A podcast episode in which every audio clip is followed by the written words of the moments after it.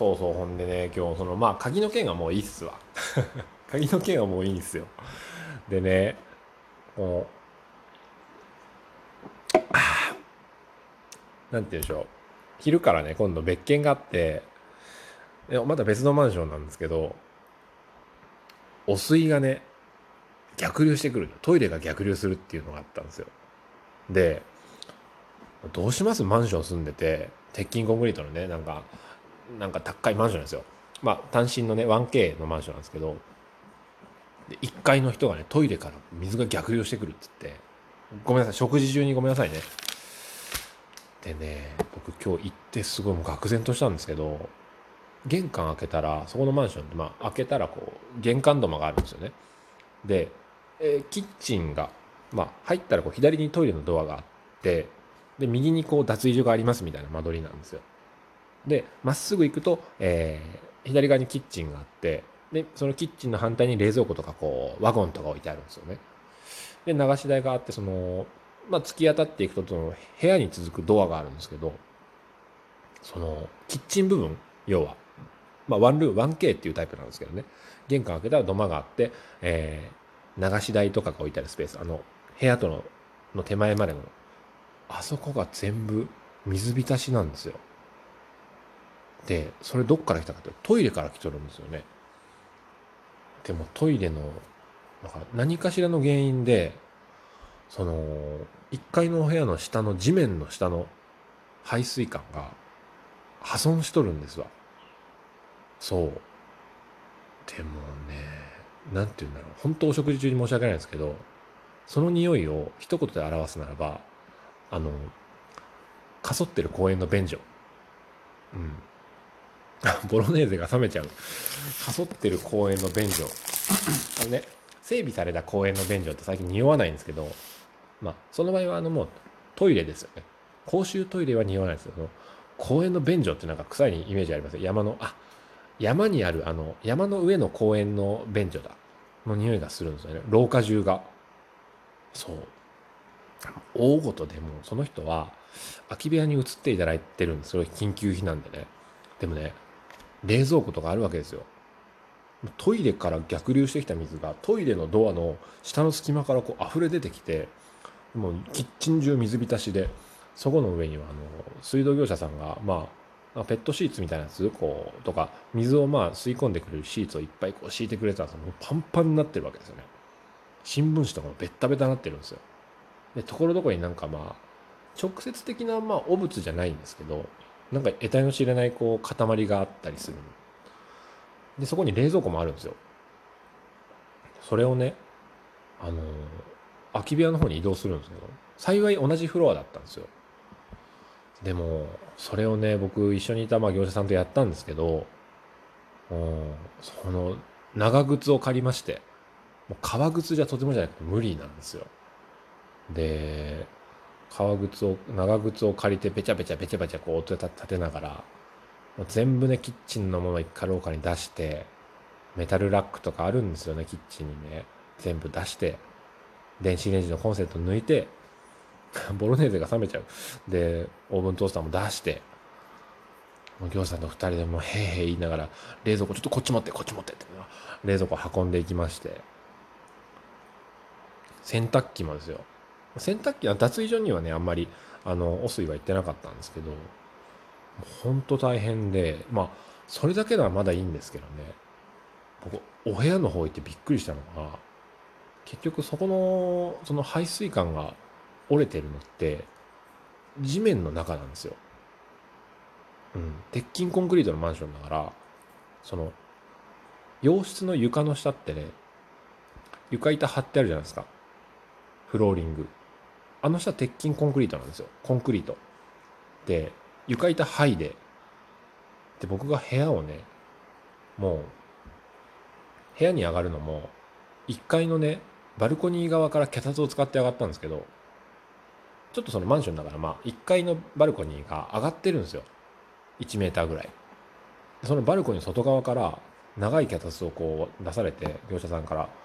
その脚立を登ってベランダの塀乗り越えて入ってじゃないともうその室内側のキッチンの辺から入れないんですよね。もう穴ぼこ開いてるから。そうそう。でベランダから入ったらまずねベランダのから一番近い側の洋室の床がぽっこり穴が開いてるあの四角い座布団があるじゃないですか和室の。あの座布団台ぐらいの穴がボコッと開いてて下土なんですよ。うん。コンクリがね15センチぐらい厚みがあるんですけどそれもくり抜いちゃってるんですよ、うん、で下土なんですよ。そう。で土の中をようやくほんと人一人入れるぐらいまで深さまで掘ってあって1メーター1メーターだから5 6 0センチは余裕で掘ってあったんですよね。マンションの床の下ですよ。見たことあります？もう砂場なんですよねその下って。鉄筋コンクリートの下砂場なんですよでそこにも配管異常がなかったからその配管はベランダから入ってきてでどんどんこう室内の要は水回りさっきこうキッチン側から入りましたけどベランダから行くとそのキッチンがある方へ向かって排水管がこう逆に伸びてるんですよね。で今度部屋からキッチンの方へ行くあたりの床もぽっこり穴が開いとるんですわ。そこも異常ないんですよね。いや工事のお兄さんそこ床下入ってましたからね。土掘って。だから部屋はあのー、なんて言うんでしょう。砂場で山を作りましたっていうレベルにはもうじゃとてもじゃないけど表せないぐらい。僕身長184センチありますけど僕の半分ぐらいは多分山盛りに土が盛られてましたよ。マンションの部屋ですよ。そう。で床下に侵入したおじさんが配管の中見てましたけどね。でもまだ原因見つからなかったって言って。だから一刻も早く今日シャワーを浴びようと思って帰ってきたのにね。うん。あなたがいるからシャワー浴びれないじゃないですか。まあ一人なんですけどね。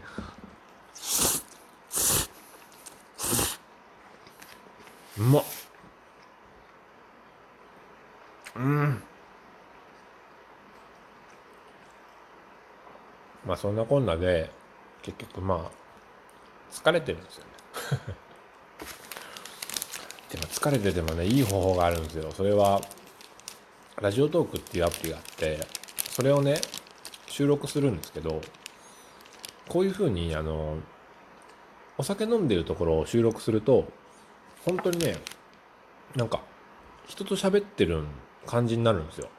でもあなた今今いますいてくれますけどけど いてくれますけどね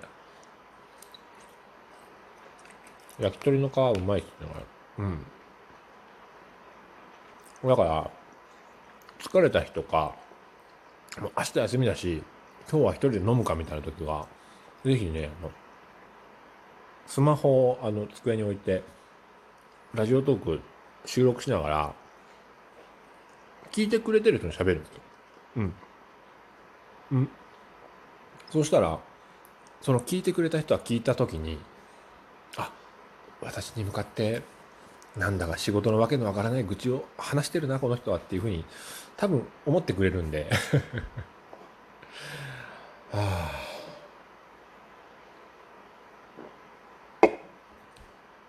浮気？違います。浮気じゃない。と僕は信じています。いやひどいんですよ。職場のねあの同僚の人がいるんですけど女の人ってこういうこと言うんですけどね。それって本当に実家に帰るの？奥さん子供連れてって。まあこの一姫二太郎連れて実家に帰ったんですけど僕からしたら奥さんはしんどいから、まあ、体調もちょっと良くないししんどいから実家に帰ってもいい週末って言って「おいおいもう行っといで一人時間するから」って言って。で奥さんもこの間僕がね奥さんに一人時間をプレゼントしたことがあってすごいねゆっくりしてなんかあの、剣が取れるっていうんですか？眉間のシワがふわっとこう和らいであの、仏様のような顔になっていた奥さんを見たんですよ。ああ、穏やかな妻、ええなと思って、もうね、奥さんがこうゆっくりできたありがとうって言ってくれる時の、そのセリフ、僕本当に幸せなんですけど、うん。でね、逆に今度は奥さんが一人でゆっくりしたらって、私もこの間、まあなんかすごいこう、なんか良かった、楽しかったって一人時間。だからね、子供がいてもやっぱ一人時間っているんだなと思って、奥さんがそういう時間をプレゼントしてくれたからそういうふうに思ってくれる奥さんがね浮気なんかしてるわけないじゃないですか。ね。その人が同僚が言うにはいやあのサニー君にはねその何？実家に帰るって言っといて実家のお母さんにはあのー、サニー君と旦那とご飯食べてくる。たまには2人でって言って子供を実家に預けて第三者と会ってるんじゃないの？みたいなことを言うんですけどね。バカおっしゃいと。えー、憶測が過ぎますよね本当に。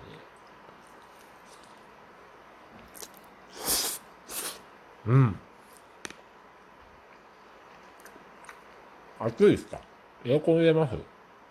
エアコン入れましょうか。うん。うん。やっぱり暑い中でビール飲むのがうまいんじゃないですか。何言ってるんですか？うん。